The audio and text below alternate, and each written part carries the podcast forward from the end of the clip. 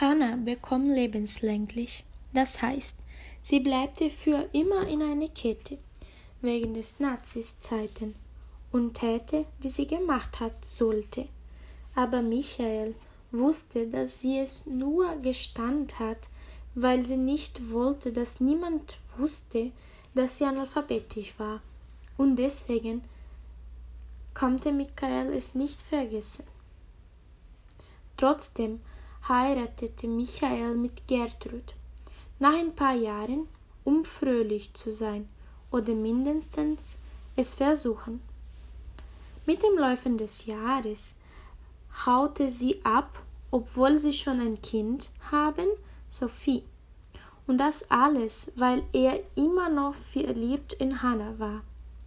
Eines Tages ist eine der Lehrer des Jurakurs gestorben und ein Mitschüler trifft er und stellt eine wichtige Frage dort.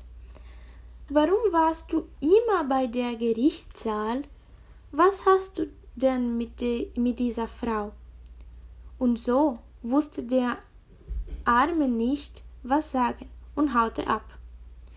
Nach dieser Frage, als er nach Hause schon war, denkt er viel an der Kriegszeit und möchte mehr über Geschichte wissen.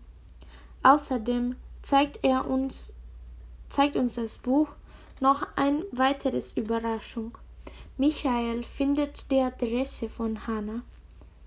Er war wirklich sehr froh damit und hatte eine große Idee wieder solche Bücher vorlesen und für Hannah zu schicken.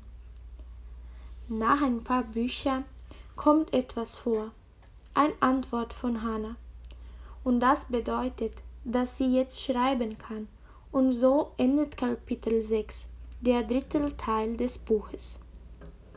Meiner Meinung nach ist der Vorleser ein sehr gutes Buch, das die Deutschgeschichte erklärt, gemischt mit ein sehr guter Roman von Hannah und Michael, der sensibel und überraschend ist.